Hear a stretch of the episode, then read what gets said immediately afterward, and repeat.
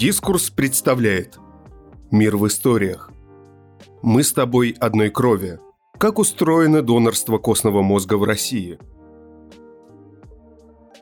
Пересадка костного мозга от донора – последний шанс для тех, кто страдает серьезными онкологическими заболеваниями, такими как лейкозы или нейробластома. Эта операция помогает вылечить болезнь, которая в ином случае оказалась бы смертельной. Для донора она совершенно безопасна, а костный мозг полностью восстанавливается через 2-3 недели.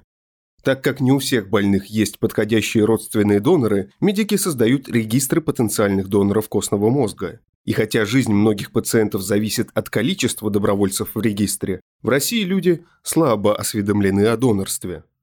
Дискурс разобрался, как работает донорство костного мозга и что мешает его развитию в стране. Ире 21. Она учится на специалиста-международника и каждый месяц сдает кровь на донорство. Недавно Ира опубликовала в группе ВКонтакте своего университета пост о российском регистре доноров костного мозга, в котором она сама состоит уже год.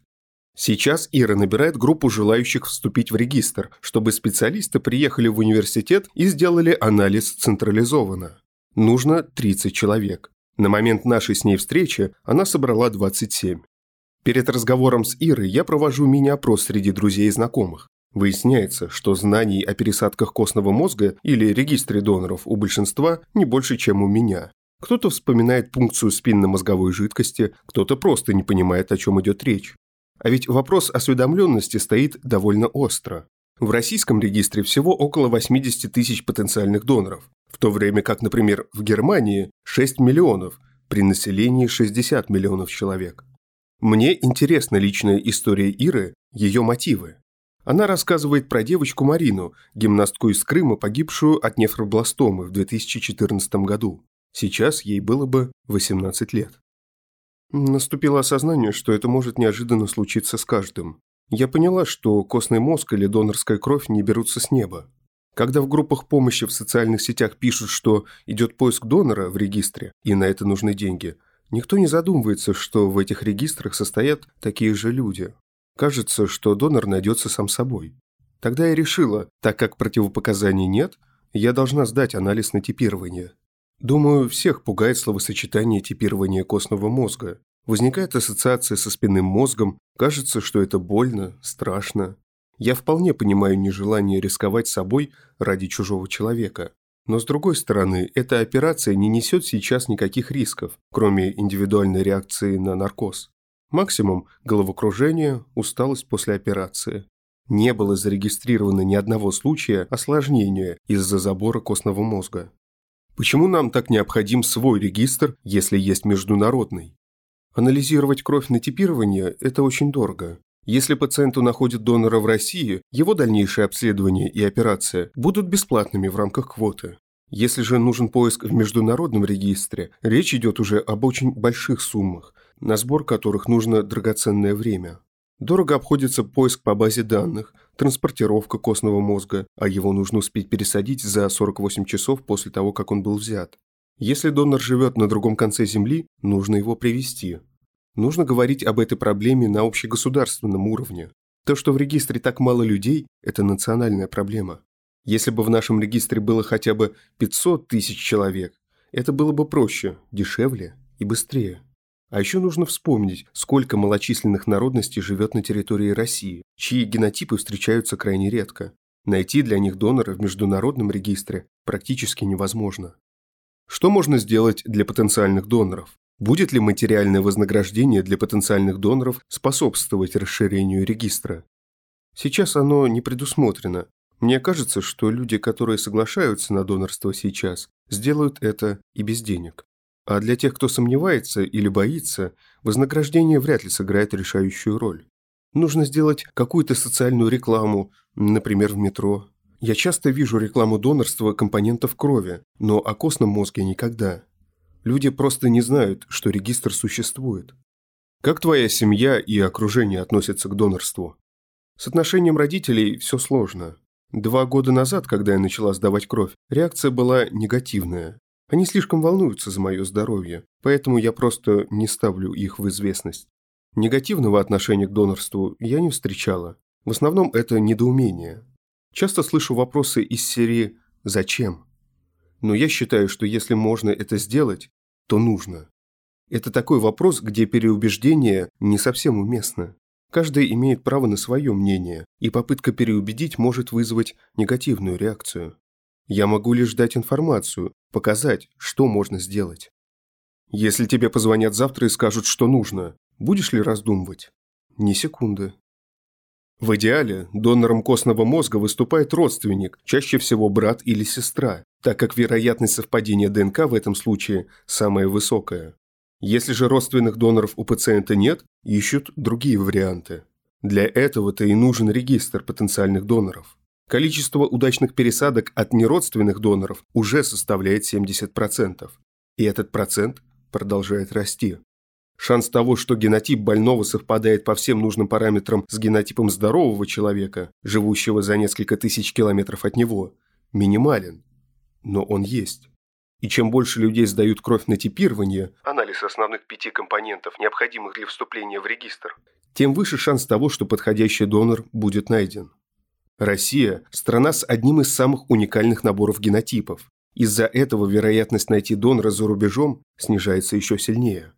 Список противопоказаний к донорству довольно увесист и может напугать неискушенного человека, но по факту все просто. Исключены все болезни, передающиеся через кровь, а также те, которые гипотетически могут вызвать осложнения у самого донора. К последним относятся, например, высокая степень миопии, больше минус 6, сахарный диабет или сердечно-сосудистые заболевания. Собственно, процесс забора костного мозга возможен в двух вариантах хирургическим путем из подвздошных костей или из венозной крови после приема специального препарата. При этом сдача похожа на обычное донорство крови. Оба варианта могут быть болезненными, но они абсолютно безопасны для здорового человека. Данные о себе из регистра можно удалить в любой момент без объяснения причин. Московский центр гематологии находится на станции метро «Динамо». В пасмурную погоду район кажется не особо гостеприимным. Здание центра окружают в основном старые пятиэтажки. В нескольких корпусах находится, собственно, центр гематологии и пункт сбора донорской крови. Мне рассказывают о медицинской специфике донорства, отвечают на типичные вопросы новичка, объясняют, почему существуют те или иные противопоказания. Говорят о ежегодном дне донора, на котором в 2018 году встретились две пары генетических двойников – два донора и два реципиента. У них не возникло рецидива в течение двух лет, что означает выздоровление. И о том, что в большинстве стран СНГ вообще нет регистров, потому что нет своих трансплантационных центров. Я встречаюсь с Александрой Ахремцевой, специалистом по развитию донорского движения НМИЦ, которая сама сдавала костный мозг для пациента. Она с легкостью говорит о своем опыте, о том, что не испытывала сильного дискомфорта и уже через пару дней занималась ремонтом в квартире. Препятствие стоит не там, где нужно прийти и сдать анализ, ведь это всего лишь пробирка венозной крови, рассказывает Александра. Это можно сделать за компанию или по сиюминутному желанию для очистки кармы. Но важно понимать, что будет потом. У меня был порыв, но я сейчас поняла, что не хочу. Бывают отказы подобного рода. Часто люди хотят стать донорами для какой-то конкретной категории больных, например, детей. Но ведь трансплантации нужны и взрослым людям. Отсюда высокий процент отказов в региональных регистрах. Если говорить о том, что мешает развитию российского регистра, то сложности есть с обработкой данных о региональных донорах и о проведении типирования для них. Минздрав не занимается вопросом донорства на должном уровне, а бюджет, выделяемый на него, не соответствует нуждам центров. Российский регистр активно развивается лишь в течение последних пяти лет. В основном им занимаются центры, проводящие трансплантации костного мозга, в том числе НМИЦ гематологии в Москве. До этого существовали лишь локальные регистры в отдельных городах России, не объединенных в единую систему, а суммарно количество потенциальных доноров не превышало 20 тысяч. Благотворительные фонды лишь частично спонсируют процедуру типирования, которая сама по себе дорогостоящая, в остальных случаях такие анализы проводятся за счет этих медицинских центров. Когда нет финансирования, типирование становится для больных очень дорогой процедурой, хотя сама проверка быстрая, не везде есть специальное оборудование. К тому же в большинстве российских регионов нет постоянных пунктов приема анализов на типирование. В некоторых регионах время от времени проводятся разовые акции, о которых еще нужно откуда-то узнать.